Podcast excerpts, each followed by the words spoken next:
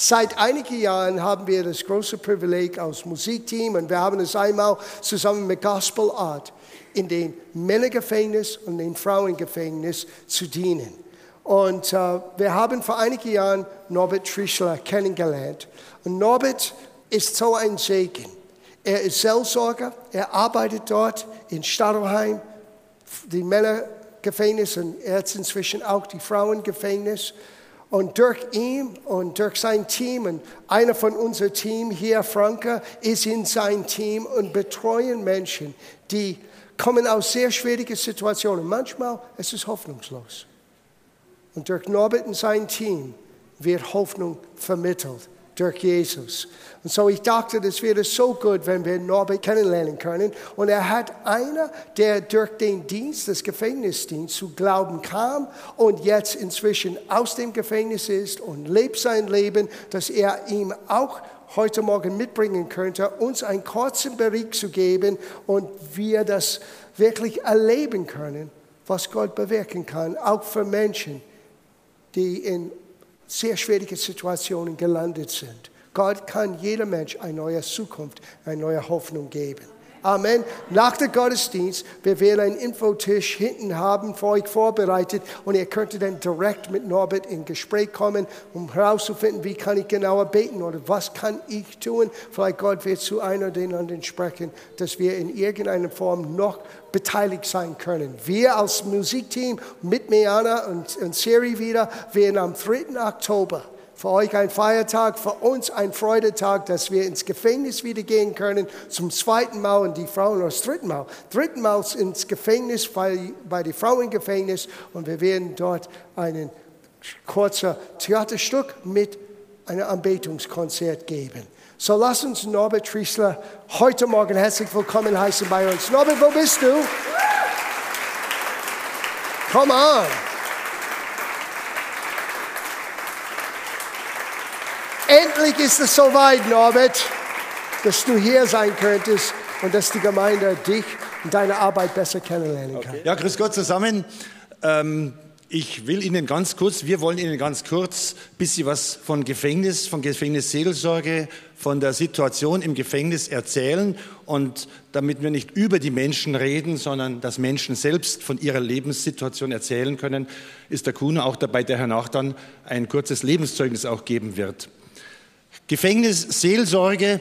Wir sind vier katholische Seelsorger, zwei evangelische Seelsorger und circa 15 ehrenamtliche Mitarbeiterinnen und Mitarbeiter in Stadelheim und im Frauengefängnis bei den Männern und bei den Frauen. Was macht Gefängnisseelsorge? Ich mit einem kurzen Wort könnte man sagen, Licht in die Dunkelheit zu bringen.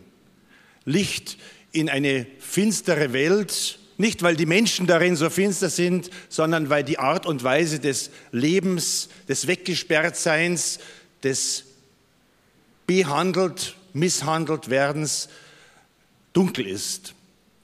Nun ist es so, dass in Deutschland die Gefängnissituation im weltweiten Vergleich noch sehr gut ist. Relativ menschlich. Es gibt Strukturen, es gibt Vorschriften, Gesetze, wie der Gefangene zu behandeln ist. Ob es jetzt immer so an den Vorschriften, äh, ob die Leute immer sich so an die Vorschriften halten, ist eine andere Frage. Es ist dunkel im Gefängnis. Es ist da zum einen die Dunkelheit der eigenen Schuld erstmal da. Menschen, die gegen die Menschenwürde, gegen das Leben, gegen andere Menschen verstoßen haben, fühlen sich vielleicht schuldig Viele fühlen sich schuldig und können mit ihrer Schuld nicht umgehen, weil keiner da ist, der ihnen die Schuld abnimmt, sondern nur Druck gemacht wird. Der Rachegedanke ist leider in unserem Strafgesetz in erster Linie, nicht der Resozialisierungsgedanke wichtig. Ähm, da ist es uns wichtig, dass wir den Menschen als Mensch begegnen. Ein Gefangener, der dramatischerweise seine Frau in einem Affekt getötet hat, hat zu mir gesagt später, eigentlich wollte ich mich am Anfang umbringen, weil ich keinen Ausweg mehr gesehen habe, mit meiner Schuld umzugehen. Ich habe meine Frau getötet, meiner Tochter die Mutter genommen, den Vater genommen, die Familie zerstört. Ich habe kein Recht mehr zum Leben. Das war sein Empfinden. Bis dann jemand gekommen ist, der ihm gezeigt hat, einer, der ihn besucht hat von seinen Freunden, wir schätzen dich trotzdem. Das, was du getan hast, ist große Katastrophe, ist schlimm. Aber du als Mensch bist uns trotzdem wichtig. Und wie dann auch noch wir Seelsorger Kontakt mit ihm aufnehmen konnten, da ist ihm was gesprudelt. Das Leben ist wieder emporgekommen und er hat sich im Gefängnis taufen und firmen lassen und ist unser Mesner geworden, hat jetzt 15 Jahre hinter sich und wird dann in den nächsten Monaten entlassen werden und ehrenamtlich auch weiter in der Resozialisierungsarbeit für die Menschen mitwirken. Also die Erfahrung, da ist jemand, der mich trotz meiner Schuld annimmt, vermittelt durch Menschen, aber dann auch in der Beziehung zu Jesus Christus, der uns annimmt, so wie wir sind, ist eine wichtige Aufgabe, die Dunkelheit zu verwandeln. Dann ist da noch die Dunkelheit der Einsamkeit im Gefängnis. Menschen, die abgeschnitten sind vom Leben, die Kommunikation per Brief dauert in der U-Haft 10 bis 14 Tage, bis der Brief ankommt. Die Antwort wieder 10 bis 14 Tage ist katastrophal. Du kannst nicht telefonieren, hast kein Laptop, kein Handy, nichts dabei, bist in einer 8 Quadratmeter großen Zelle allein für dich und denkst nach und denkst nach und denkst nach und vereinsamst. Und da hinzugehen, wie als Seelsorger oder Ehrenamtliche, und ihnen zu zeigen, wir schätzen dich, wir holen dich ein Stück weit hier raus, komm zu uns in die Gruppen, komm in den Gottesdienst, wir sind mehrere unterwegs. Das hilft Menschen aus der Dunkelheit der Einsamkeit.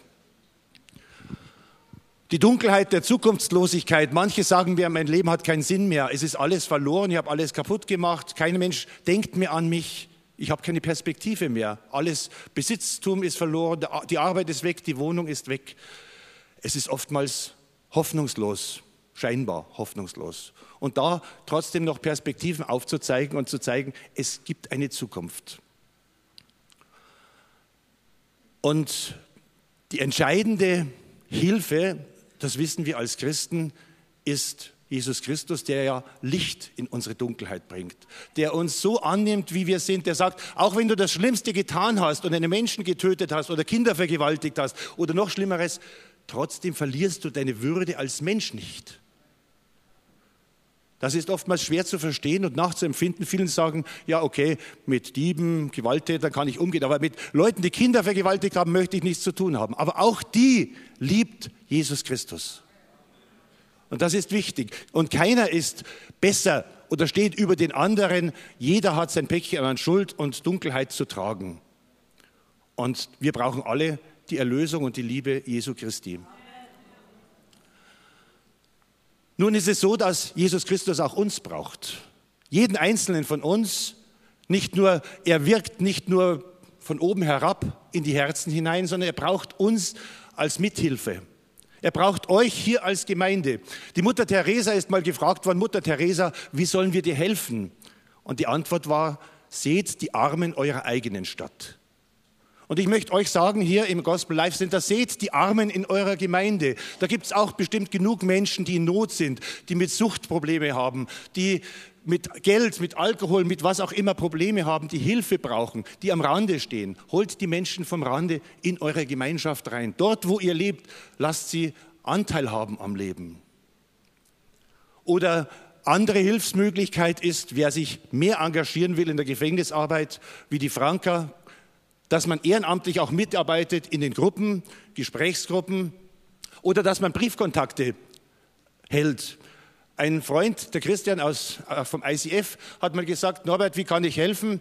Habe ich gesagt, schreib eine Annonce in unser Tabor-Magazin, dass du Briefkontakte suchst. Er hat geschrieben, hat über 50 Antworten gekriegt von Leuten, die Briefkontakt wollten. Hat er halt aussortiert, wer jetzt nur irgendwie Geld oder Hilfe wollte.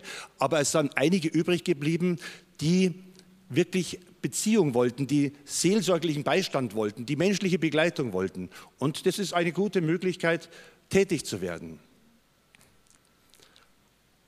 Aber das Entscheidende ist, glaube ich, dass wir als Christen offene Herzen haben, dass wir eine offene Gemeinde sind für alle Menschen, die, wo sie auch immer stehen und was sie auch immer getan haben, hier einen Platz in der Gemeinschaft haben, von Jesus Christus angesehen werden, geachtet werden, so wie sie sind. Weil sonst ist die Gefahr der Rückfälligkeit. Sonst ist die Gefahr, dass die, die am Rande stehen, am Rande bleiben. Und die Rückfallquote von 60, 70 Prozent, die ist sehr hoch. Also wer mal im Gefängnis war, 60 bis 70 Prozent der Menschen kommen wieder. Und das ist traurig. Menschen, die aufbrechen im Gefängnis, die sich auf den Weg machen, die in Glaubensgruppen da sind, die im Gottesdienst dabei sind, die Jesus suchen und dann rauskommen und abrutschen, weil keiner da ist, der ihnen die Hand reicht. Weil keine Gemeinschaft da ist, die sie auffängt. Und ich muss Ihnen ehrlich sagen, unsere traditionelle katholische Kirche und auch die evangelische Kirche, wir tun uns oftmals sehr schwer, Menschen vom Rand aufzunehmen, wir, weil wir vielleicht zu, zu, bürgerlich, zu spießig sind und sagen, oh, mit denen wollen wir nichts zu tun haben. Aber Sie, Sie hier, ihr habt eine Gemeinschaft, die offen ist, die jung, die lebendig ist, die kann Menschen vom Rand gut aufnehmen, dass sie hier Platz finden in der Gemeinschaft mit euch. Aus diesem Grund haben wir vor Jahren, vor 25 Jahren, glaube ich, auch einen Verein gegründet. Ein Verein, der sich zur Aufgabe macht, Menschen nach der Haft zu begleiten. Der Verein heißt Tabor e.V. Und das Hauptprojekt dieses Vereins ist eine Wohngemeinschaft, in der meine Frau und ich leben, in der Nähe von Ebersberg, wo wir zurzeit zu 18 leben. Menschen, die nach der Haft neu anfangen wollen, ohne Alkohol, ohne Drogen, ohne Kriminalität, ihr, ihr Leben neu zu gestalten die Heimat finden in einer großen Familie. 18 Leute, die kleinste ist vier Jahre alt, der älteste ist 86 Jahre, das ist mein Vater, der, den ich aufnehmen musste, wollte, weil er allein nicht mehr leben konnte und ich kann nicht in meine Wohngemeinschaft Knackis, Entlassene aufnehmen und sagen, Papa, du gehst ins Altenheim, so geht's nicht. Also ist er bei uns als unser Opa da und das ist Wunder.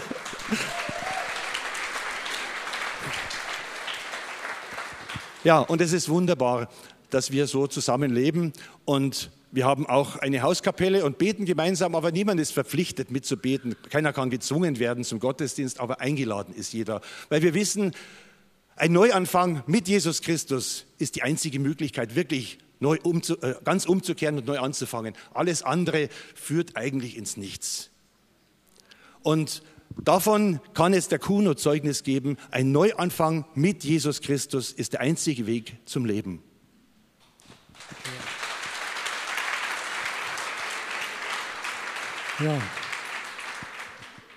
Also ich heiße Kuno, bin 53 Jahre alt und äh, äh war über 20 Jahre schwerst drogenabhängig, über 12 Jahre insgesamt im Gefängnis und ja, darf ich jetzt ein wenig was aus meinem Leben erzählen und bin froh darüber, einfach das weiterzugeben und einfach zu zeigen, was Gott in deinem Leben bewirken kann und was er machen kann.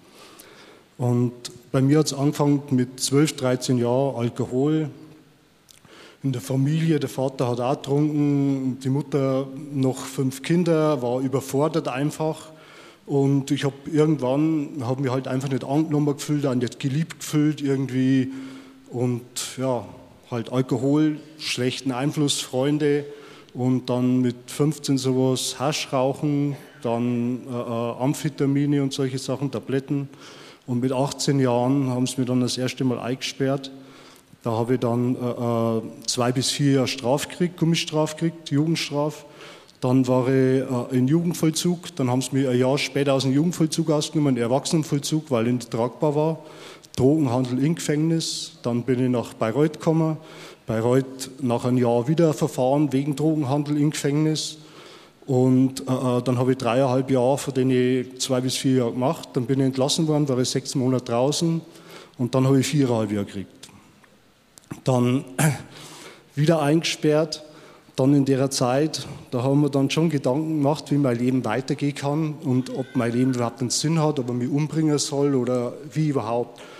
Und ich habe im Gefängnis auch jeden Tag meine Drogen genommen, ich habe gekifft und wir haben Tabletten genommen und alles. Und auf jeden Fall äh, äh habe ich dann angefangen, einfach mich zu beschäftigen. Mir hat einfach interessiert, gibt es Gott, gibt es überhaupt einen Sinn im Leben? Und habe angefangen, mich einfach, habe viel Bücher gelesen, habe angefangen, philosophische Bücher zu lesen, dann so christliche Bücher, überhaupt religiöse Bücher und ein Jahr, bevor das meine Strafe zu Ende war, habe ich ein Buch in die Hand gekriegt, wo es gegangen ist äh, die sichtbare und unsichtbare Welt, wer Gott ist, dann äh, die, das Dämonische, die Engel und alles und, und wie Gott den Menschen sieht und wie der Gott den Menschen geschaffen hat. Und da ist mir das erste Mal so richtig bewusst worden, wo ich stehe. Ich habe das Buch fertig gelesen, da war ich da gesessen und habe mir gedacht, Kuno, wenn das wirklich wahr ist, bist du verloren. Und ich war mit noch sechs Leuten auf einem Saal, legen mich ins Bett abend, mach die Augen zu und dann war es wie ein helles Licht. Und dann hat mir Gott eigentlich seine Heilzeit. Dann habe ich das Antlitz Jesu Christi gesehen und Gottes Liebe so stark erfahren. Ich habe die ganze Nacht nur geweint über meine Verlorenheit und über die Liebe Gottes. Aber ich habe wirklich auch keine Ahnung gehabt, was jetzt da mit mir passiert ist. Ich habe eine Bekehrung erlebt. Ja, ich habe dann aufgehört, Drogen zu nehmen im Gefängnis habe mich von den Menschen entfernt, habe halt einfach, ich habe einen Umgang einfach, ich habe mich einfach getrennt, ich bin alleine dann einfach, habe meine letzte Zeit verbracht, dann bin ich entlassen worden, gute Arbeit gekriegt, alles, aber ich bin in keine Gemeinde gegangen, ich habe auch nicht gewusst, äh, äh, gebeten oder sonst irgendwas. Und, und ich habe halt einfach so gelebt, mein Leben ist gut gelaufen, ich war frei, und ich war aber mit alten Freunden weiter zusammen. Ich habe andere Menschen kennt, die haben Drogen genommen, ich nicht. Irgendwann habe ich einen schlechten Tag gehabt. Dann habe ich das erste Mal wieder was genommen, immer öfter was genommen. Und dann bin ich selber wieder gefahren und habe geholt. Und dann sind die Leute um mich weggestorben. Einer meiner besten Freunde, Frau, zwei Kinder, hat sich vor den Zug geschmissen. Der andere ist vom, dritten, vom zweiten Stock vom Fenster rausgesprungen. Viele haben am Überdosis gestorben. Und einfach, ich war selber im Krankenhaus gelegen. Die Ärzte haben, da haben meine Eltern, haben meine Eltern verständigt. Dann haben sie gesagt, also sie brauchen sich keine Hoffnung machen, das würde ich nicht überleben. Herzkatheter, künstlich beatmet und trotzdem habe ich es überlebt. Und ich war noch, ich bin auf eine normale Station gelegt worden und schon habe ich mir wieder das, äh, das Kokain gespritzt. Und ich bin dann, ja, irgendwann ist es dann Jahre so zugegangen, immer wieder Gefängnis rein, Gefängnis raus. Und dann irgendwann war ich kurz einmal wieder in Haft in Regensburg und in der Zeit habe ich meine Wohnung verloren, bin rausgekommen, zur Freundin gegangen und äh, äh, ja, ich habe nicht mehr gewusst, wie es weitergehen soll. Die Leute haben gesagt, Kuno, mach eine Entgiftung, geh auf Therapie oder mach irgendwas. Und dann haben wir gedacht, okay, Wohnung hast keine, was bleibt da übrig und so. Und bin, äh, äh weil ich halt einfach nicht mehr weiter konnte, einfach auf, auf Entgiftung gegangen. Entgiftung war eine super Sozialarbeiterin und mit denen, wo ich auf dem Zimmer war, der hat auch auf mich eingeredet, hat einen guten Einfluss auf mich gehabt. Und dann habe ich mich entschieden, eine Therapie zu machen und äh, äh dann haben es praktisch, habe ich die Entgiftung gemacht, dann bin ich auf Therapie gegangen und dann bin ich hier in München äh, äh in Leim auf äh, Außenorientierung gegangen. Da habe ich ein Praktikum angefangen als Landschafts- und Gartenbauer und der hat mich dann auch eingestellt. Und dann hat es ungefähr nicht mal ein halbes Jahr gedauert, waren wir bei einem Fußballspiel äh, äh in der Kneipe gesessen, ein Fußballspieler geschaut, Deutschlandspiel, habe ein paar Bier getrunken gehabt und Arbeitskollegen dabei und da waren auch einige dabei, die haben Drogen genommen. Dann sind wir gegangen und äh, äh die haben was genommen, haben was geschnupft und ich habe das erste Mal wieder was mitgeschnupft, immer öfter, damit ich wieder selber gefahren habe, was geholt. Dann war ich wieder drauf. Dann ist es auch ein halbes, dreiviertel Jahr so gegangen und dann war ich, ja, einfach, ich habe fast nicht mehr arbeiten können. Ich, ich bin einfach so schlimm schon wieder drauf gewesen. Und dann war ich in der Arbeit gestanden und dann hat mir Gott wieder eine Berührung geschenkt. Dann ist mir das erste Mal so richtig wieder bewusst worden, wo ich, durch, wo ich jetzt stehe und dass ich da nie mehr rauskomme. Dass man eigentlich das Leben nehmen kann, weil ich komme da nicht mehr raus. Und dann ist mir einfach der Gedanke gekommen, was ich damals im Gefängnis erlebt habe und gesehen habe. Und an den Tag bin ich heimgefahren, habe mich hingekniet und habe gesagt, Gott, bitte Herr Jesus Christus, wenn es dich gibt, hilf mir. Ich kann nicht mehr, ich weiß nicht mehr weiter. Und dann habe ich eine Ruhe und einen Frieden erfahren. Einfach einen totalen Frieden und eine totale Ruhe. Innerhalb sechs Wochen war ich drogenfrei, ohne dass ich Therapie gemacht habe oder Entgiftung gemacht habe. Ich habe einfach aufhören können. Ich habe nicht mal mehr das leiseste Bedürfnis gehabt, irgendwas zu nehmen. Und äh, äh ja, da hat Gott einfach mir innerliche Heilung geschenkt, innerliche Erfüllung geschenkt. Und äh, äh ich habe dann mehr oder weniger, ich habe dann angefangen zu suchen, habe mir gedacht, äh, ich muss mehr über den Glauben erfahren, mehr über Gott erfahren, über Jesus Christus. Dann bin ich in eine Gemeinschaft gekommen und in der katholischen Kirche auch, da hat es eine Gemeinschaft gegeben, die hat mich aufgenommen. Dann bin ich, habe ich Leute kennengelernt von der Freikirche, von der Brudergemeinde in Großhadern, da bin ich gegangen und ich bin in die zwei Gemeinden gegangen äh, äh bis vor, ja, bis vor letztes Jahr. Und ich bin heute noch in der Firma, wo ich äh, äh damals war, bin Vorarbeiter auch, habe mit meinen Eltern wieder super Beziehungen, mit meinen Geschwistern und äh, äh, bin ehrenamtlicher Mitarbeiter im Gefängnis, gehe nach Bernau und gehe mit Norbert immer ins Gefängnis rein, nach, nach Stadelheim und überall sonst hin. Und äh, ja, und so hat sich mein Leben total geändert. Und ja. Und, ja.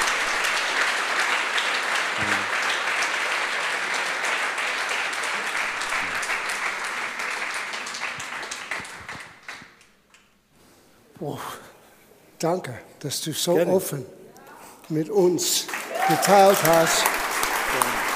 Wenn Gott so große Gnade schenkt, dann müssen wir das teilen. Genau, genau. Amen. Amen.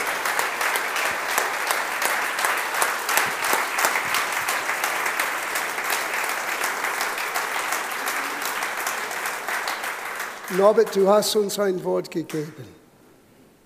Geh zu den Leuten, die am Rande stehen. Und es ist ein Wort, die wir alle bejahen können. Und wenn man hört eine Lebensgeschichte und hört, wie wertvoll jeder Einzelne ist, es gibt niemanden, der nicht so weit weg ist, dass sie nicht zu Gott kommen können. Weil Gott ist nur ein Gebet entfernt. Ein Schritt in Richtung Gott helfen. Und er ist da. Und dein Zeugnis, deine Lebensgeschichte ist ein lebendiger Beispiel. Wir sind so dankbar, dass du das mit uns geteilt hast.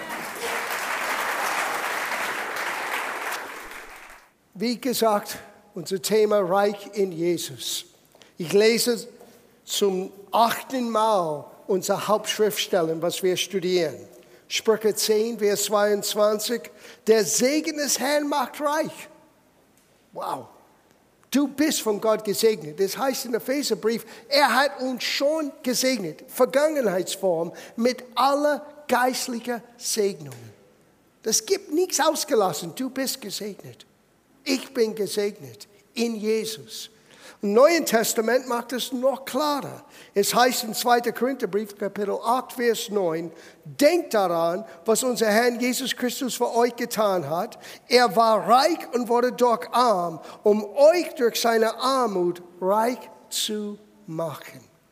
Na, unsere ganze Zielsetzung seit Wochen ist, wozu? Ich habe ein Buch vor langer, langer Zeit, ich glaube 86 oder 87 wurde das erste Auflage von dieses Buch. Es heißt Wohlstand im Willen Gottes. Und dieses Buch ist vergriffen. Wir werden es irgendwann wieder rausbringen, aber es wird eine Ergänzung haben.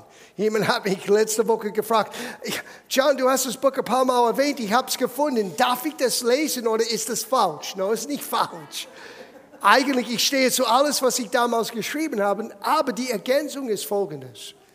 Ich habe vieles in diesem Buch gesprochen oder angesprochen, wie man mit Geld umgeht als Christ. Und das ist auch wichtig. Aber in den letzten vergangenen Wochen, wir lernen, wozu Gott uns reichlich gesegnet. Weil wenn das Wozu ist außer Acht gelassen, dann wird es sehr schnell selbstsüchtig sein um mein besseres Job, mein besseres Haus, mein besseres Auto, mein besseres Ansehen, was weiß ich. Was uns einen Wert, dieses Gefühl gibt, ich bin etwas wertvoll. Well, du bist etwas wertvoll, ohne all diese Dinge, weil Gott die kennt, liebt und angenommen hat in Christus. Das macht uns wertvoll. Aber es ist wichtig zu lernen, a, dass wir reichlich gesegnet sind. Wir sind reich in Jesus. Aber das Wichtigste und der Quelle von einer übernatürlichen Freude ist, ist, wenn wir begreifen, wozu Gott mich reich gemacht hat. Und ich sage das immer wieder hier in diesem Haus, wir sind von Gott gesegnet, um ein Segen zu sein. So, wir wollen eine Begebenheit hier heute Morgen anschauen. Und der zweite Teil von dieser Begebenheit, das werden wir nächste Woche wieder abfangen. Aber das ist hier in Markus Evangelium Kapitel 10. Und ich glaube, das passt so gut mit alles, was wir bisher gehört haben. Es ist die Geschichte von einem reichen jungen Mann, der zu Jesus kam. Und er war sehr fleißig, um Gott zu kennen. Er war sehr fleißig, immer das Richtige zu tun. Aber er wusste innerlich, etwas fehlt. Und er hat von Jesus gehört und er wollte ihm fragen, was brauche ich noch mehr, um wirklich die Gewissheit zu haben, dass ich ewiges Leben habe. Ein sehr gutes Anliegen zu haben. Wir schauen das an ab Vers 17. Und als Jesus auf dem Weg hinausging, lief einer herzu, fiel vor ihm auf die Knie und fragte ihn, guter Meister, bitte unterstreicht das, guter Meister, was soll ich tun, um das ewige Leben zu ererben? Super Anliegen.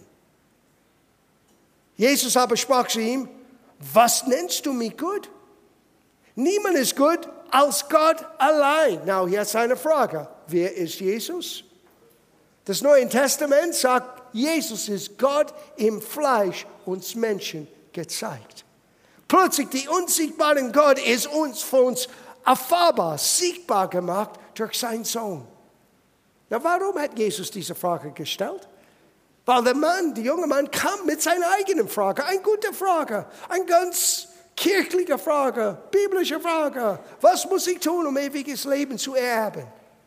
Er ist ein, ein Sohn Abrahams. Er gehört zu dem alten Bund. Und er ist trotzdem unsicher. Und Jesus antwortete seine Frage mit einer Gegenfrage. Sieh, Jesus wollte hören, versteht dieser junge Mann, mit wem er jetzt redet. Niemand ist gut außer Gott. Weil wer ist Jesus? Gott im Fleisch, Gott der Sohn. Schau, ob der Mann, der junge Mann, das verstanden hat. Was nennst du mich gut? Niemand ist gut aus Gott allein. Du weißt die Gebote. Du sollst nicht töten, du sollst nicht Ehebrechen, du sollst nicht stehlen, du sollst nicht falsches Zeugnis reden, du sollst nicht rauben, ehre deine Vater und deine Mutter. Na, habt ihr gemerkt, das ist ein Teil der zehn Gebote. Aber die erste Geboten hat Jesus außer Acht gelassen. Kein Gott außer den einen wahren Gott solltest du haben. Weil Jesus möchte ihm zeigen, dass die erste Teil und wahrscheinlich das wichtigste Teil von den zehn Geboten hat er nicht begriffen. Gott an erster Stelle zu haben. So, er redet über den Bemühungen, alle richtigen Dinge zu tun, ehrlich zu sein, integer zu sein, moralisch zu sein, das ist alles lobenswert. Aber das ist nicht das Kern von was wir verstehen müssen, um ein verändertes Leben zu erfahren. Hör, was der junge Mann sagt.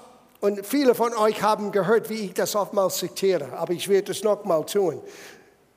Es heißt er, er aber antwortete und sprach zu Jesus, Meister. Ihr habt gemerkt, das Wort gut ist nicht mehr da. Zuerst war es guter Meister. Und niemand ist gut außer Gott. Okay, nur Meister jetzt. Der junge Mann versteht wirklich nicht in diesem Moment, wer Jesus ist. Und du würdest denken, ja, Jesus werde ich mir jetzt ablehnen. Er hat mich nicht erkannt. Nein, nein, warte ein bisschen. Schau, wie Jesus uns alle annimmt, wo wir sind. Ohne Verdammnis, ohne Vorbehalt.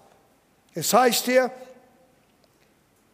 er antwortete und sprach zu ihm, Meister, dies alles habe ich gehalten von meiner Jugend an. Ein ganzer junger, ehrlicher, aufrichtiger Mann.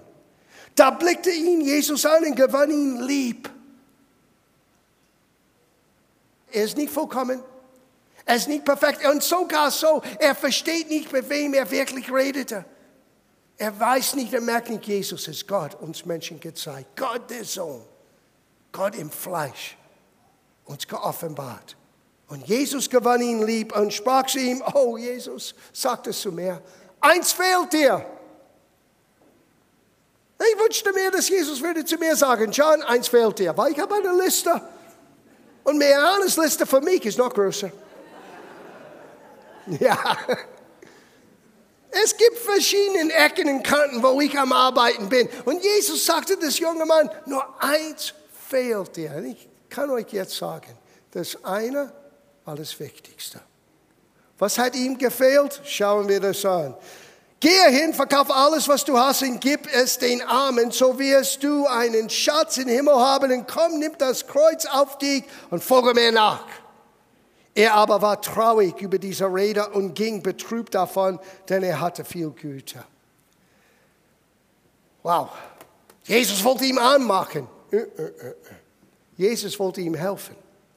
Jesus wollte ihm helfen, indem er auf das Wesentliche kommt, indem er losgesprochen werden, loswerden von das, was ihn gefangen genommen hat. Sieh, wenn du denkst zurück in den letzten paar Wochen, wir kommen immer wieder zu diesem Punkt, Gott schaut auf das Herz. Nicht dein Portemonnaie in Geld und wie viel oder wie wenig. Es geht um eins, den Ausdruck unser Vertrauen in Gott. Dieser junge Mann war ein sehr reicher, wohlhabender junger Mann. Und dieses Reichtum war für ihn wie ein Käfig. Und Jesus wollte ihn nicht arm machen, weil man muss verstehen, aus Juda, er hat das anders gehört als vielleicht wir.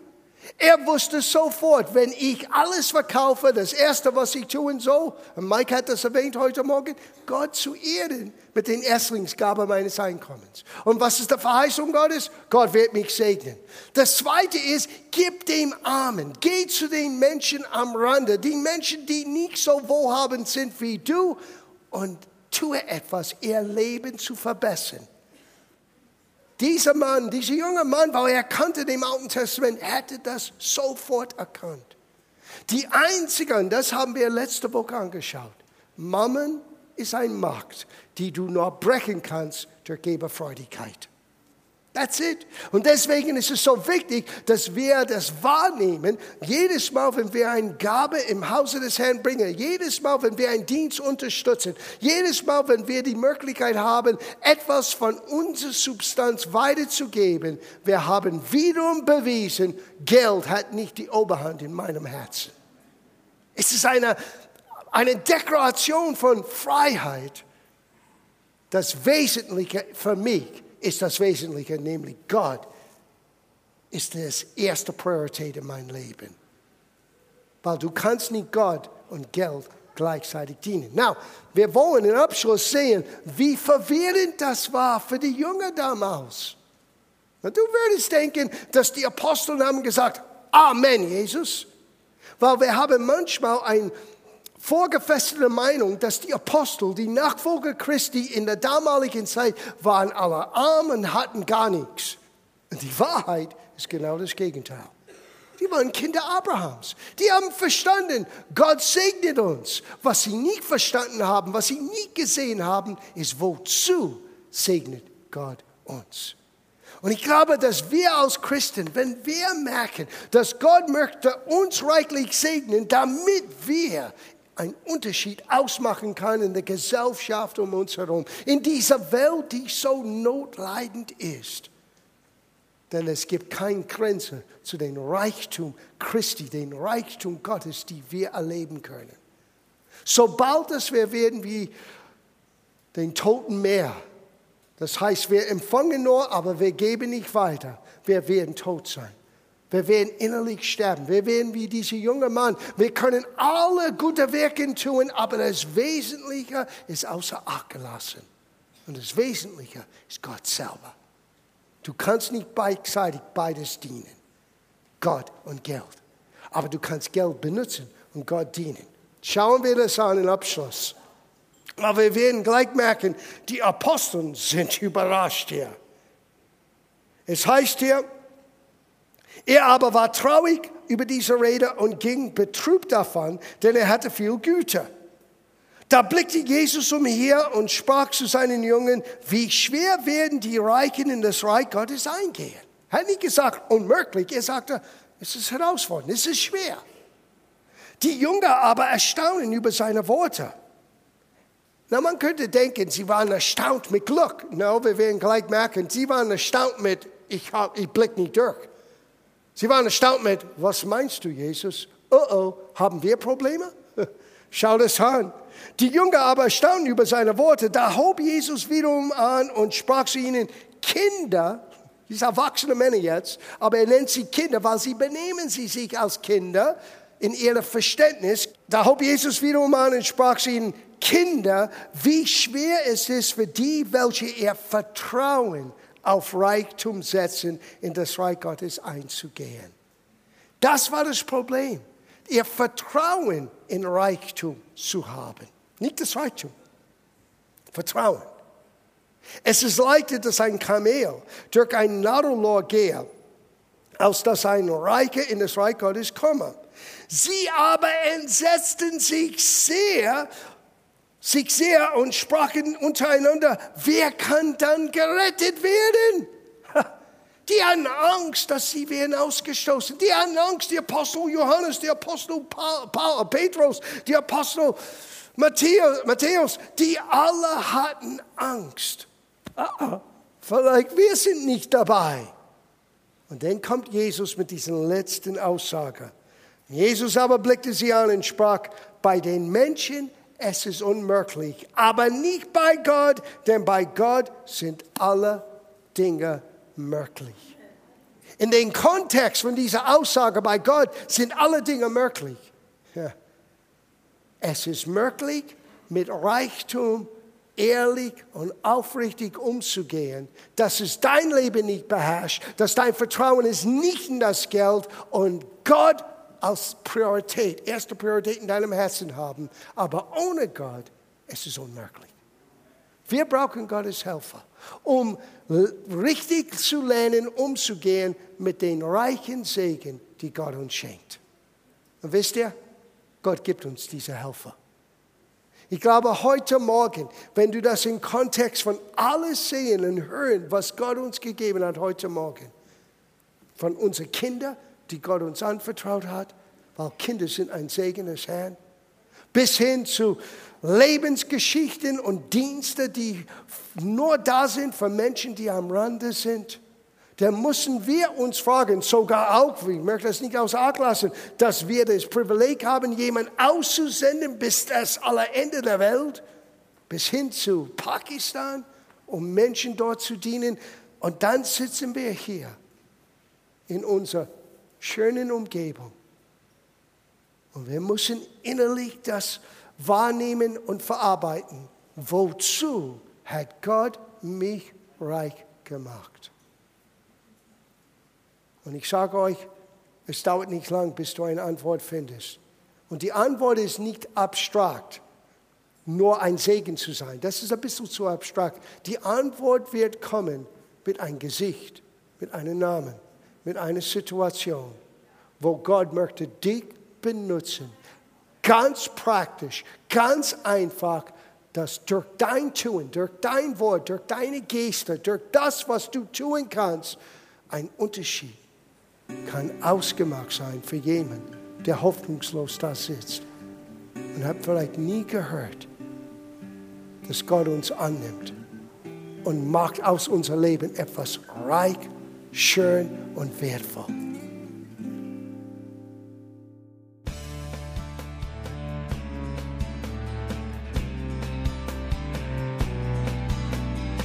Liebe Zuhörer, das war ein Ausschnitt eines Gottesdienstes hier im Gospel Life Center. Auf unserer Website www.gospellifecenter.de können Sie die Notizen für diese und andere Predigten nachlesen und sich über die Arbeit von Gospel Life Center informieren. Wir wünschen Ihnen Gottes Segen.